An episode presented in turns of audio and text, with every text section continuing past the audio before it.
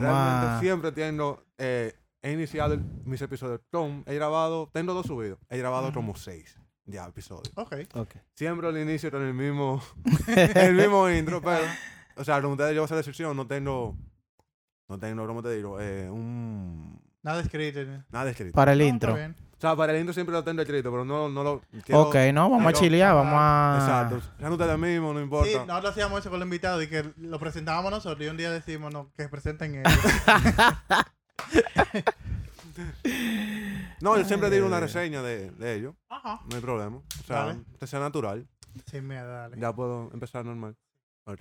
Muy buenas a todos, chicos y chicas. Eh, estamos en un nuevo episodio de... En esta ocasión tenemos eh, la primera colaboración con un podcast. Eh, esta vez es en República Dominicana. En nuestro país son dominicanos. Su podcast trata sobre tecnología, pero ellos mismos le van a hablar más sobre el tema, ya que el episodio sería sobre en la materia de lo que ellos hablan. Eh, tenemos a Oscar, tenemos a Gregory. Gregory y, Y a Alian. Alian. Dale. tenía siempre, como siempre hablaba contigo, Ajá. Sí. nada más tenía el nombre Os- de... Oscar el relacionador Ah, público. sí, sí, sí, de, de nuestro podcast. Su podcast se llama Mandú Tecnológico. Así es. ¿Cómo empieza su podcast? Dale, Gregory, te lo voy a soltar a Oh, ti. oh, oh, vaya así de una vez. Mira, si tú supieras que nuestro podcast eh, es, bueno, se concibe antes de la pandemia, Exacto. pero nace en la pandemia. Nosotros eh, un día nos reunimos en un evento de En Clarotec del 2019. Sí. En el 2020 no Entonces- hicimos muchas cosas. Exacto. Eso fue en el Clarotec del 2019. Exacto, entonces ahí estábamos hablando, o sea, vimos todo, o sea, un evento tecnológico que se viene realizando en la República Dominicana, donde se muestran eh, muchas soluciones tecnológicas para empresas, para usuarios, y uno como que se entera de cosas que, que hay en el mundo. Entonces luego de eso, como que nos reunimos a Fuimos comer. a comer después de ahí. Y nada, hablando en una conversación, eh, los muchachos aquí, bueno, Oscar y Alian más que yo, eran o son, o eran primero que yo consumidores de podcast. Ok. Entonces yo no conocía, lo- yo no conocía los podcasts y ahí me enteré cómo funcionaban. Entonces se ocurrió en el momento, pero oye, ¿por qué no hacemos un podcast de tecnología que no hay en, ahora mismo Exacto. en ¿Quién el fue el ideólogo de, de dar iniciativa? Yo creo que fue Alian, ¿no? Yo creo que fue. Sí, sí, Alien sí, fue- incluso si Alien no hubiese insistido tanto, no tuviéramos aquí a- Exacto. Yo, como- Señores, tenemos que reunirnos. Exactamente. Lo que pasa es que, como menciona Greg, nosotros, bueno, Oscar también es, bueno, yo no sabía en ese momento que Oscar escuchaba podcast, no, hablábamos del tema, yo sí escuchaba podcast Ok. y entonces nosotros, antes del evento, ya como quiera, nos reuníamos y hablábamos mucho de, de tecnología. Una sala, hablábamos mucho, en la casa incluso de Oscar. Entonces, nada, yo creo que fue en la misma comida que se hizo un debate, o sea, duramos muchísimo, muchísimo hablando, muchísimo. Entonces ahí digo yo, pero Señores, todo este tiempo que tenemos aquí, si lo habíamos grabado, voy a hacer un podcast. O sea, ¿por qué no tenemos un podcast? Y ya después de ahí, en ese momento no fue de que, que le dimos como... Muy importante. Exacto, en ese momento no fue que iniciamos a hacer los pasos para hacer el proyecto del podcast, sino que se habló, se hablaron alguna cosita, pero como que no se le dio seguimiento por el asunto de cada quien con su trabajo, ese tipo de cosas. Pero ya con la pandemia, al frenarse todo, tuvimos más tiempo de, de pensar en el proyecto y ya así darle forma, ver qué realmente necesitábamos. Y ya así iniciamos formalmente, creo que fue como en mayo. En mayo. En mayo fue el primer episodio en mayo, pero empezamos, oh, claro, antes, Antes. a idear todo. Ujú. Ok. ¿Cuáles fueron sus primeros pasos en, digamos, o sea, su primera inversión? ¿Cómo iniciaron? Ok, mira, nosotros ah, antes de llegar, nosotros grabamos en un estudio musical. eh, tuvimos la oportunidad y el acercamiento con un amigo muy cercano de nosotros que tiene un estudio, ¿verdad?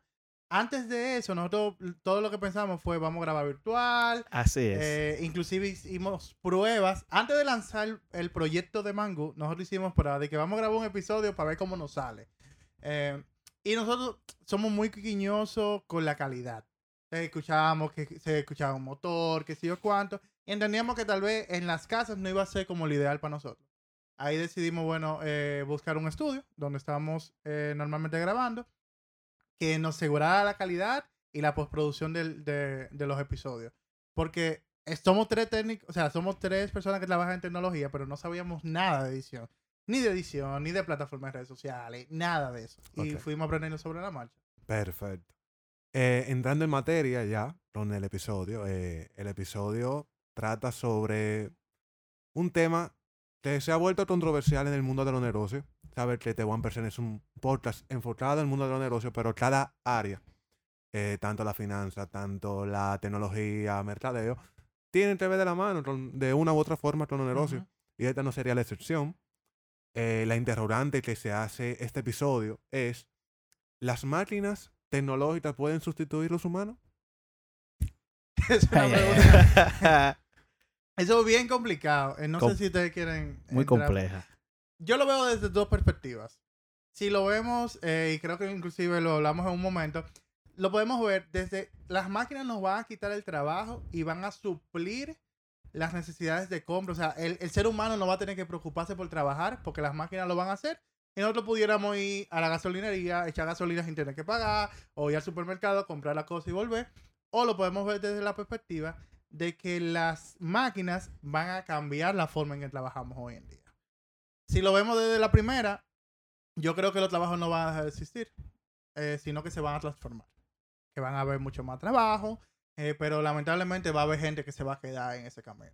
O sea, tú crees que se van a eliminar puestos eh, laborales y se crearán otros. Exactamente. Correcto. La implementación, o sea, el uso de tecnología genera puestos de trabajo que tienen que deben de darle mantenimiento a la tecnología que se le está usando. O sea, yo como, no sé, fábrica, ahora yo eh, agregué brazos robóticos para hacer el, el ensamblaje de un vehículo.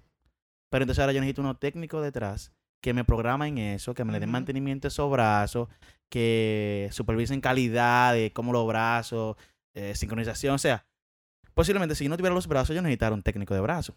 Pero ahora que tengo el brazo, necesito eh, ese técnico. Claro. La mano de obra es menos, porque ya no van a necesitar tantas personas manejándolo, pero sí se van a transformar. Yo creo, tú sabes, el, el mejor ejemplo que yo pongo de esto es un concepto que se llama legal design. Legal design, eh, que no tiene más de dos años, el término como tal, lo que busca es cambiar eh, los, el, el ámbito de lo legal, cómo es que producen los documentos y esas cosas. Eso está creando mucho más puestos de trabajo, porque ahora hay una gente que diseña la experiencia de los documentos, diseña los iconos, o sea, es un puesto de trabajo, ¿verdad? Diseña experiencia de documentos, diseño de iconografía, eso es otro puesto de trabajo, eh, eh, el que lee los documentos es otro puesto de trabajo. Estamos viendo como un solo trabajo se convirtió en muchos, pero lamentablemente sí, como te decía ahorita, ya van a haber gente que, que no va a poder adaptarse al cambio eh, y se van a quedar lamentablemente atrás. Exactamente. No es que obligatoriamente la, el desarrollo de tecnología o la implementación de tecnología dentro de un negocio obligatoriamente tenga que sacar de circulación a las personas que estaban. Si esas personas tienen acceso a los debidos recursos e información y están dispuestos a realizar los cambios necesarios para poder adaptarse a esa transformación. O sea, yo antes me dedicaba a manejar el montacarga.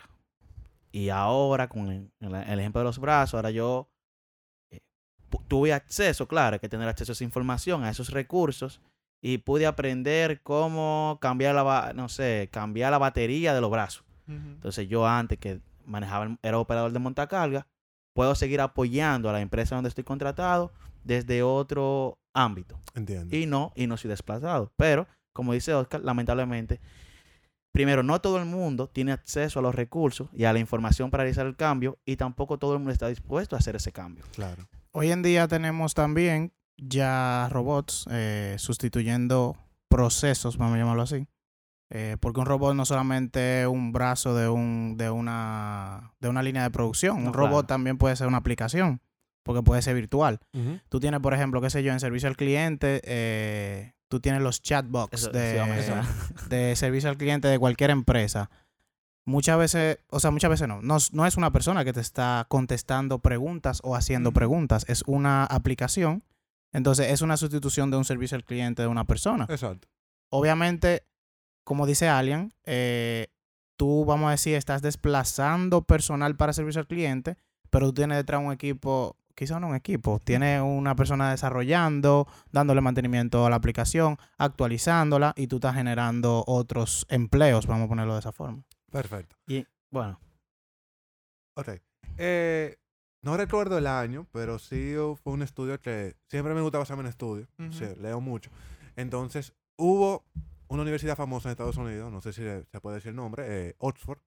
Ella dice que en 20 años el 54% de los puestos, tanto en el área de mercadeo, en área de publicidad, en área administrativa, van a ser desplazados por áreas tecnológicas. Para ustedes, ¿cuáles ustedes creen que serían las áreas tecnológicas de mayor demanda en el futuro? Uf. Eh, ok. Ciencia de datos, sí o sí. O sea, porque todo, toda transformación digital es centrado en, en mejora de, o sea, aplicando robots y cosas así, se centrará en la, en la ciencia de datos. La ciberseguridad. ciberseguridad. Eso es, cada vez que se crean, como dice Gregory, se están desarrollando más aplicaciones, se están creando sistemas y esos sistemas hay que mantenerlos seguros. También la computación en la nube, ya que te da la facilidad de tú tener eh, aplicaciones o recursos tecnológicos accesibles desde cualquier lugar y sin tener una, un espacio físico donde localizarlos. Entonces, también diría otra, que aunque no es técnica su aplicación, o sea, que no tiene que codificar ni nada de eso, la experiencia de usuario. Porque recuerden que vamos a transformar la interacción humana de emociones a algo bien robotizado. Eh, esas cosas tienen que centrarse en cómo tú te vas a sentir con eso, qué sé yo cuánto. Creo que toda la parte de experiencia de usuario se va a volver un foco Y eso es muy importante porque incluso por más que la tecnología avance, las empresas quieren mantener, hacer al cliente sentirse cercano. O sea, yo no hago nada como empresa, hacer, eh, implementar la mejor tecnología que haya. Y si eso no hace que mis clientes se sientan cercanos, en confianza, como en familia, no sirve de nada. O sea, que la tecnología, por más tecnológica que sea, la redundancia, eh, debe de siempre mantener como ese calorcito humano para que las personas puedan seguir consumiendo en las empresas y generando ah, riqueza. Y evidentemente la programación, para que no se nos queden. O sea, la no, claro, eso es uno a. Uno a. Inclusive no lo mencionamos. Ahí vamos con lo que es la programación y la ciberseguridad. Lo pregunto porque ayer me estaban contando una anécdota de un, colaborador mío, el compañero, y una empresa cercana a él, justamente ayer, cuando fueron a encender los servidores o a, o a iniciar sesión en los servidores, le apareció un pantallazo. El pantallazo decía, eh, si quieres recuperar tu dato, un ransomware. Debe depositar tanto dinero en Bitcoin. En Bitcoin. Siempre. A tal cuenta. Cuando llaman al equipo de seguridad, eh, de seguridad tecnológica. Ellos revisan el IP, revisan eh, cómo fue que ellos penetraron, porque estaba bloqueado todo y, no, había backup. Era una empresa, digamos, pequeña. Pequeña, o sea, no tenía un backup en la nube ni tenía un otro servidor de seguridad aparte. Entonces, la información que tenían ellos era importante. No sé qué tomaron en cuenta para eso.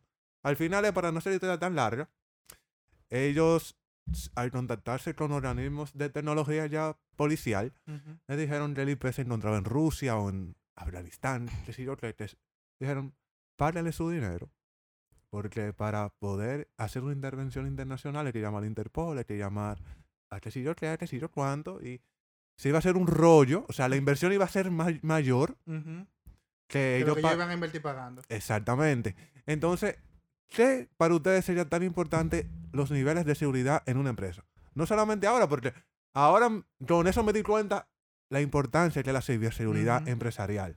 Pero para ustedes, eh, tanto a corto como a largo, mediano plazo, ¿qué tan importante será esa seguridad? Eso no es como cuidar de una empresa, un, un no.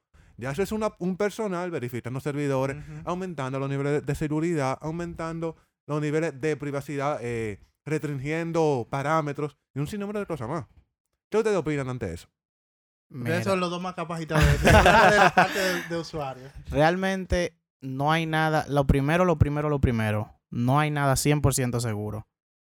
El equipo más seguro del mundo es el que no se enciende, el que no se conecta y se enciende a la energía, que enciende. Porque todo lo que se conecta en una red o cualquier infraestructura puede, tiene riesgo de ser vulnerada.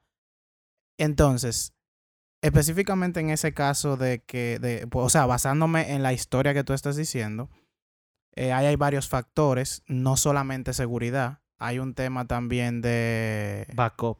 Exacto, de esas eh, recuperación, de eso le llamamos recuperación de, desastres.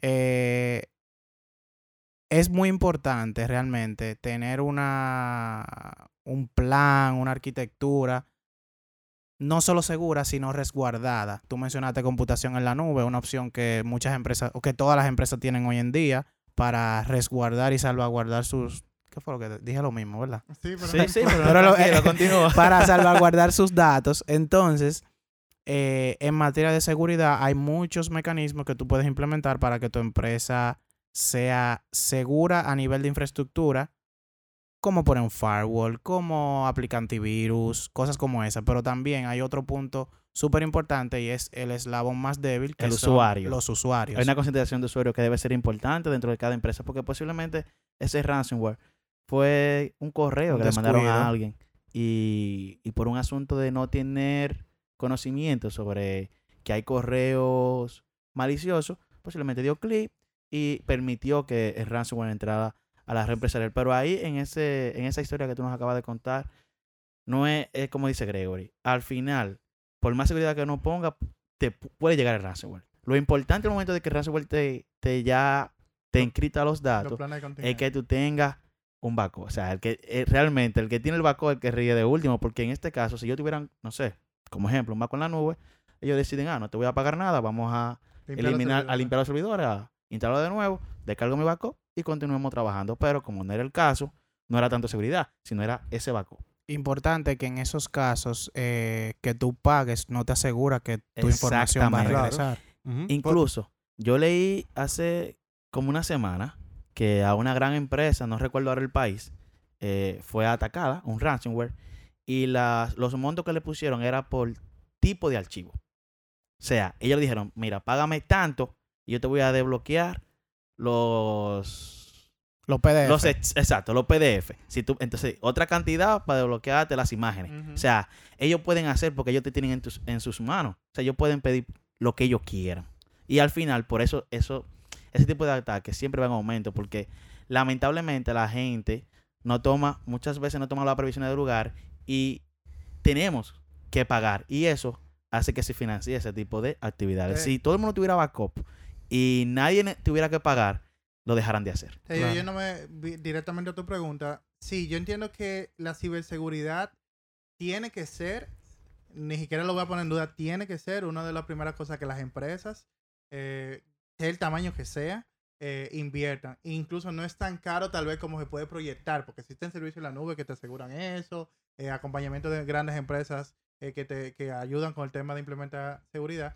Y creo que como segundo es concientizar a los usuarios. Importantísimo. Yo una vez leí en un libro que los hackeos como tal son 90% inteligencia, eh, Ingeniería social. ingeniería social y un 10% de, de código. Porque todo entra por el usuario más débil, por el que entró un correo por error, eh, por el que entró a una página web que no debía entrar. Y creo que las empresas tienen que gastar tiempo y dinero en concientizar a sus empleados. y mantener eso constante. O sea, eso no- ahí no se, yo creo, eh, eh, eso es lo más importante. No se puede bajar la guardia en, en qué tan preparados están mis usuarios hacia el internet, hacia, hacia los correos, hacia identificar ese tipo de... Esos correos que no es que tú lo vas a identificar todo, pero esto es un asunto de probabilidad. Tú tienes como empresa que tratar de que la probabilidad de que te ataquen y de tú ser vulnerado sea la más bajita posible. Yo lo digo porque eh, actualmente, o como me imagino yo, eh, esos ataques lo están haciendo grupos pequeños. O sea, de tecnólogos, puede ser grupo pequeño o grupo mediano. ¿Ustedes consideran que en el futuro lo hagan la competencia de las empresas? Esos ataques. Es posible que se dé ahora mismo así. O sea, claro, mira, no sé, dos empresas que se dedican a lo mismo. O sea, eso es un asunto. Se habla, antes se hablaba de que de espionaje empresarial y que, que una gente a veces se contrataba. otro- Ya no es necesario, exactamente. Ahora, si yo encripto esos datos, o lo tomo, los robo, y yo tengo información. O sea, lo, valioso que debe de ser tú saber, no sé, ese nuevo producto que iba a lanzar en cinco meses la competencia, y tú tenerlo ahí y sacarlo tú después. Tú sabes incluso lo que hacen grandes eh, compañías, por ejemplo Microsoft, que es el caso más puntual que yo sé. Ellos hacen competencia de hackeo. Ellos ponen el próximo producto que van a lanzar y ofrecen, qué sé yo, 60 mil dólares por poner un número. Y le dicen, quien me hackee mi sistema operativo, yo le voy a dar 50, o quien encuentre una vulnerabilidad en mi sistema, yo le voy a pagar 60 mil dólares. Entonces ellos están poniendo a la comunidad, a grandes hackers, a que le encuentren vulnerabilidad y están volviendo a la comunidad parte de... Y muchas veces lo contratan. Lo contratan. Muchas veces lo contratan. Entiendo. Eh, volviendo al tema de las máquinas y los humanos. ¿Qué perfiles profesionales ustedes creen que van a radicar en los próximos 10, años, 10 a 20 años? Y se, se van, se van. Sí. Yo pienso, mi opinión, se van a ir lo que es la parte del servicio al cliente.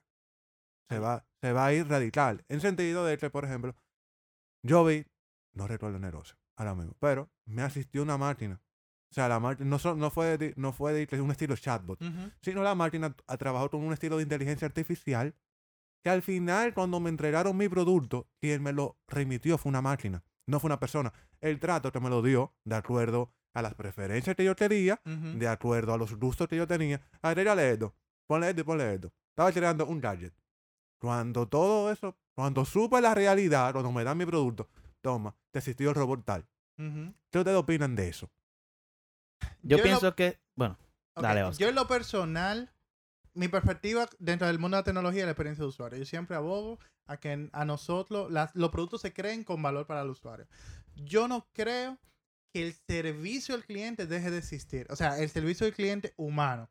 Porque hay un nivel que las máquinas todavía no han alcanzado. Y va a ser muy difícil que alcance, que el, que el razonamiento. O sea, poder que, que si tú estás muy feliz, eso influya dentro de la experiencia que tú vas a brindar. Que si tú estás muy quillado, también influye dentro de la experiencia.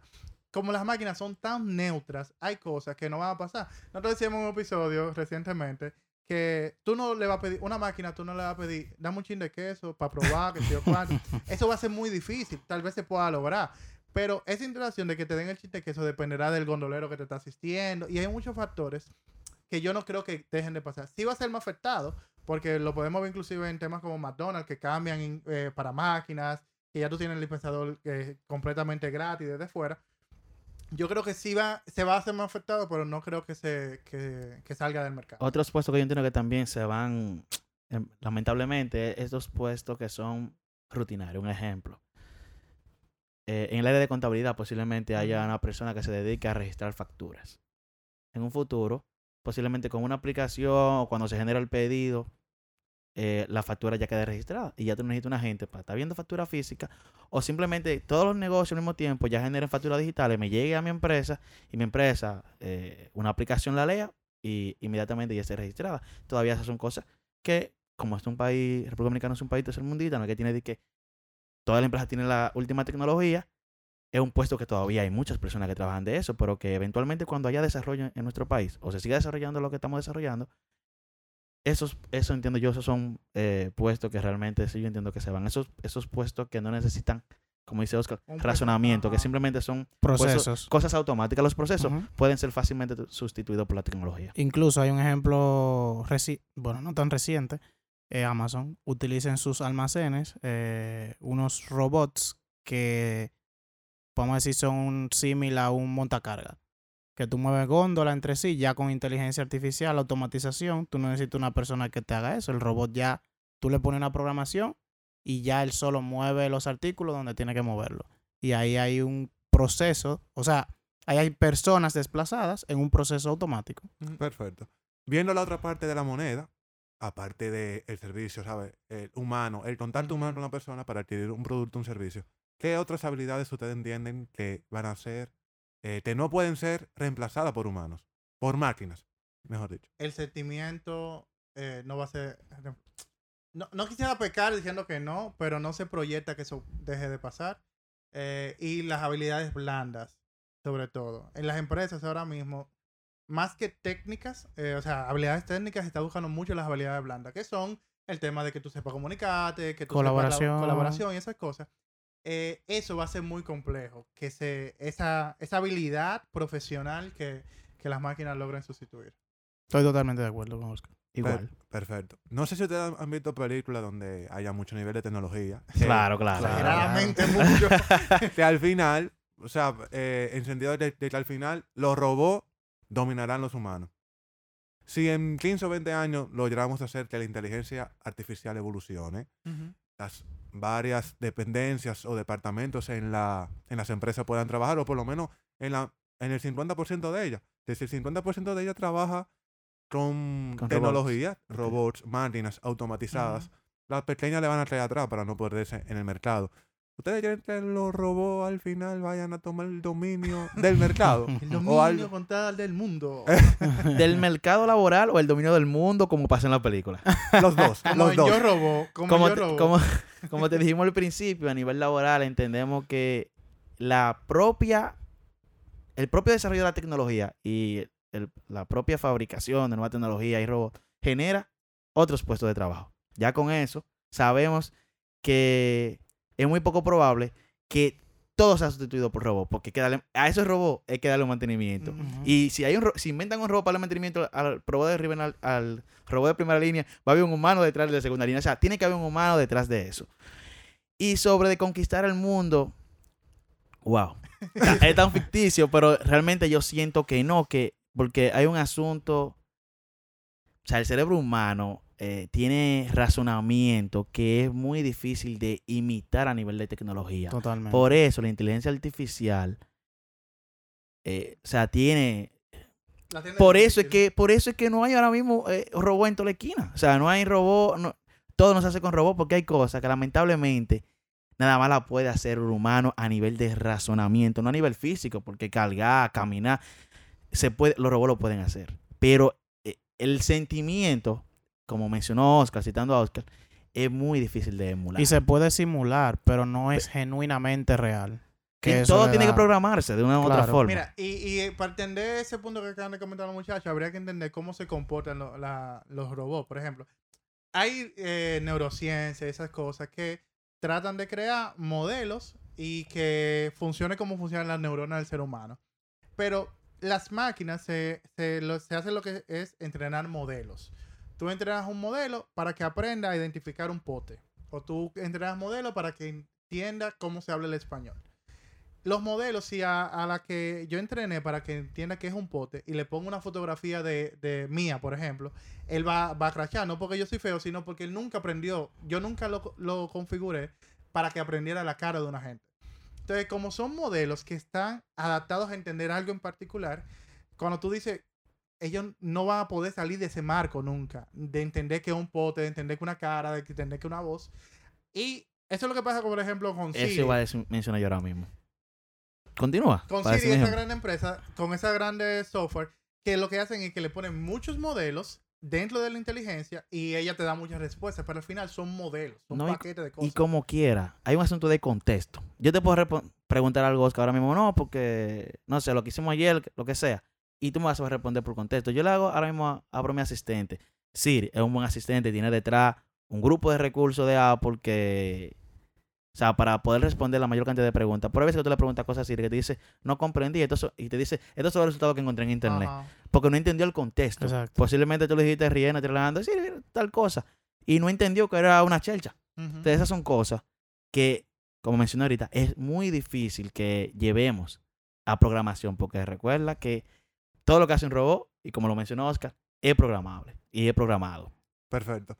Ustedes entienden que, para ir cerrando el episodio, claro, que las empresas pequeñas le iremos trayendo a las grandes, en sentido de que, por ejemplo, aquí en Dominicana tenemos un corripio, tenemos... Eh, no, no recuerdo ya los apellidos, se me fueron los apellidos de la gente empresaria. Eh, ¿Creen que le vamos a caer atrás a las empresas, a las corporaciones grandes tecnológicas. O sea, el modelo de implementación de negocios, tanto como Microsoft, como Amazon, como eBay, todas son empresas que están trabajando con inteligencia artificial, trabajando con modelos tecnológicos de última, última tecnología, valga la redundancia. ¿Creen que el mundo empresarial está tomando esos modelos?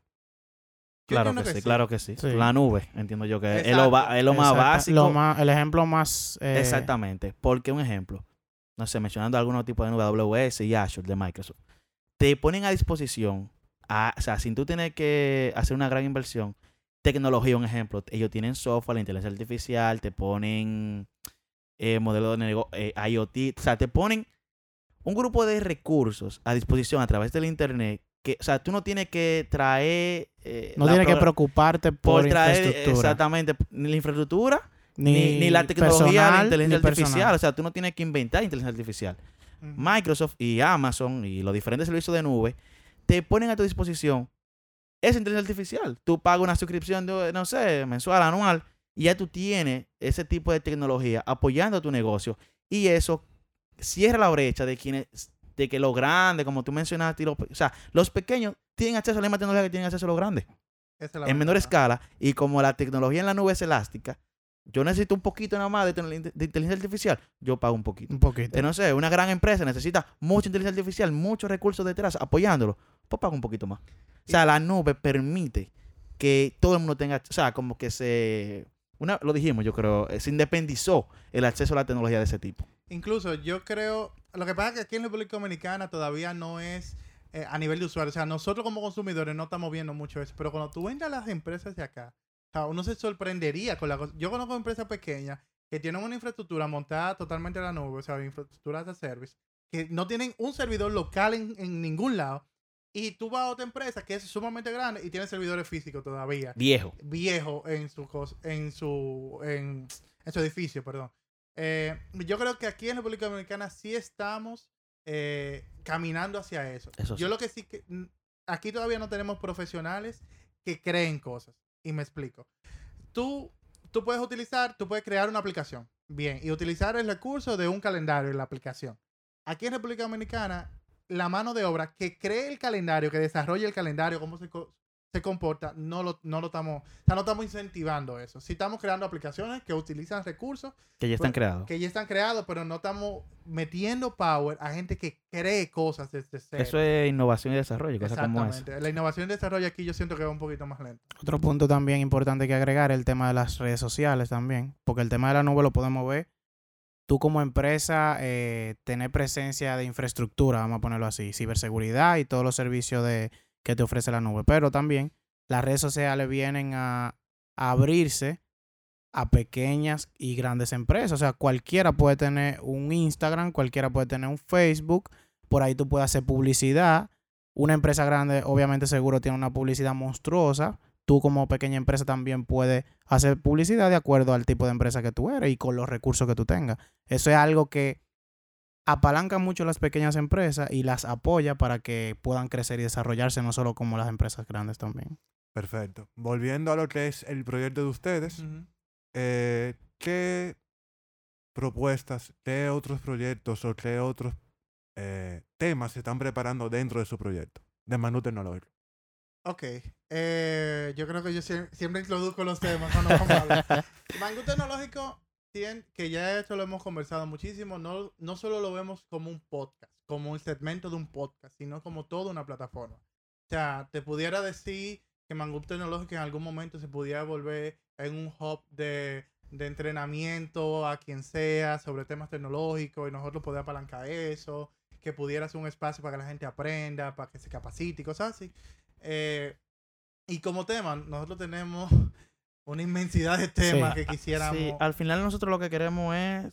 Nosotros buscamos la forma de cómo hacer un aporte a las personas que posiblemente por un asunto de que no tuvieron la oportunidad o, o no entendieron en el momento que se acercaron a la tecnología, puedan tener esa segunda oportunidad de entender y de aprovechar lo que tienen, porque muchas personas tenemos smartphone en la mano, tenemos eh, Smart TV, hay muchas cosas mal ahora en que rodea nuestra vida y posiblemente no le estamos haciendo un uso óptimo o seguro que me cuide, porque ahora como estamos expuestos a hacer internet, eh, no pueden pasar eh, eventualidades. Entonces, nosotros como plataforma, como dice Oscar, quisiéramos en el futuro eso, buscar la forma de cómo podemos seguir apoyando a la comunidad que no tiene... Y al final, como dicen los muchachos, mañana puede ser que, mira, Mangú Tecnológico ahora tiene una sección de ciberseguridad y ya se van ahí, tenemos episodios de ciberseguridad. Mañana mira, tenemos una sección de desarrollo, inteligencia artificial, y por ahí podemos también apoyar a grupos específicos en base a la tecnología.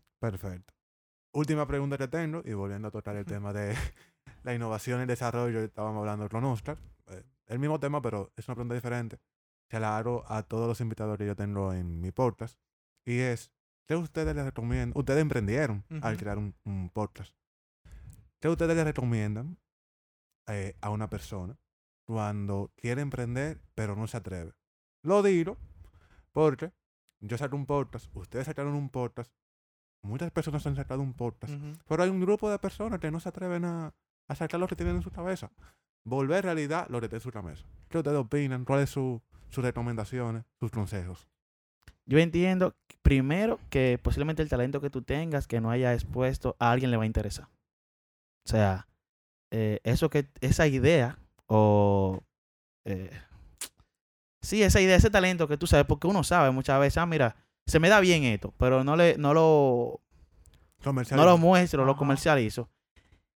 Todos los servicios que se pueden prestar, hay alguien que puede estar interesado. O sea que, no sé, atrévete. Nosotros, mira, no, no, realmente nosotros somos informáticos. Regularmente los informáticos no son la gente que más hablan y andan en el público. Andan, y, aquí estamos realmente, al principio, claro, ¿no? Teníamos, siempre hay incertidumbre, temores, no sabíamos cómo hacer todo. Pero mira, ha sido una experiencia bastante grata. Eh, el proceso de ir aprendiendo en este, en este, asunto, por lo menos el de nosotros, que es la creación de contenido en el podcast. O sea, y, y al final, eh, no tiene inmediatamente que salir bien al principio o no salirte bien de ningún, eh, en, en, ningún, o sea, en ningún momento sea bien, pero eso posiblemente te ayude, te enseñe para hacer otra cosa. O sea, tú aprendes de eso y disfruta el proceso. O sea, que yo entiendo que hay que atreverse. Hay, que, tener, hay que tener también mucha paciencia. Eh, porque los proyectos o los emprendimientos demandan tiempo, eh, deben ir creciendo, como menciona Alian, o sea, tú vas aprendiendo quizás cosas sobre, porque tú puedes idear un proyecto en un, en un papel, un proyecto ideal, pero a la hora de tú ejecutar, tú te vas encontrando con retos en el camino que sí o sí van a salir y tú tienes que enfrentarlo, tú sabes, y realmente como dice Alian, esto ha sido una experiencia muy buena. Nosotros hemos aprendido muchísimo sobre el camino. Eh, también entendemos que hemos aportado mucho, que es el objetivo principal que teníamos como podcast. Pero esa es mi recomendación, paciencia y dedicación. Yo tengo tres puntos. Una es, primero, atrévete a lo que sea. Eh, tráyate contra una pared y te tienes que trayar porque es la única forma que tú puedes aprender. Segundo, busca una gente que esté haciendo algo parecido a lo tuyo y pregúntale algo que no he enseñado el podcast, es que lo DM de Instagram funciona. eso funciona. Nosotros hemos, hemos tenido eh, invitados a nuestro podcast que yo no lo conocía ni remotamente y que tienen 10.000 seguidores, 15.000 seguidores. Tú dices, ¿cómo yo lo voy a llegar a ese pana? DM de Instagram. Y segundo, y, y por último, eh, acepta eh, toda la carga eh, que te puede traer el proyecto. O sea, está consciente del precio que tú tienes que pagar por la cosa. Yo no estoy hablando de un tema monetario, estoy hablando de lo que decía Gregory, de que te va a quitar tiempo, de que tú vas a tener que tener disciplina. Y esos son precios que hay que pagar, que al inicio tal vez uno no, no lo ve, ¿verdad? Pero si tú estás un poquito consciente de que tú vas a tener que desprender algo de ti, eh, el proyecto va a salir al final. Y disfruto el camino. Nosotros relábamos mucho eh, en el hobby. El hobby. Sí, nosotros decíamos, no, que es un hobby. Un ratito nada más. Entonces, habían veces que, había veces que, que, estábamos apretados. Entonces, ahí como que para relajarnos decíamos, bueno, el hobby se está como, se, está complicando. Se está complicando. no es fácil, realmente no Se está metiendo lejos. Pero uno cuando uno ve exacto cuando uno ve la cantidad de horas que uno dedica a, al podcast por lo menos nosotros por la creación de contenido que que los temas que vamos a hablar, cómo lo vamos a abordar, todo eso lleva tiempo. Que al principio nosotros no teníamos idea que no iba a llevar todo ese tiempo. Era Nosotros pensábamos que iba a ser, no sé, un ratico lo vamos de eso y llevamos a tener el poco arriba. Y no es así. No es así. Estoy claro de eso porque como soy yo mismo el que produzco, que grabo, la edición y la producción sí, sí, sí, lleva hasta ahora, realmente. Eh, no, o sea, suelo cerrar el episodio de forma tita seria, pero como es el primer episodio presencial. Y gracias a ustedes por darme la oportunidad de hacerlo presencial. Siempre, mano. Eh, yo lo cierro de la siguiente forma, que es compártanlo con sus amigos, familiares, eh, con alguien que esté interesado con la tecnología, o alguien que ustedes crean que la necesite, necesite hoy este tema, tiene una empresa, eh, le falta seguridad en su empresa, le pasó algo similar a lo que hablamos, y, y eso. de verdad, muchísimas gracias al equipo entero de Manu Tecnológico por participar en este episodio. Eh, pueden buscarnos eh, en las redes sociales a, nosotros, a mí y a ustedes como Manu Tecnológico. De verdad, eh, muchísimas gracias por escucharnos y nos escuchamos en la próxima.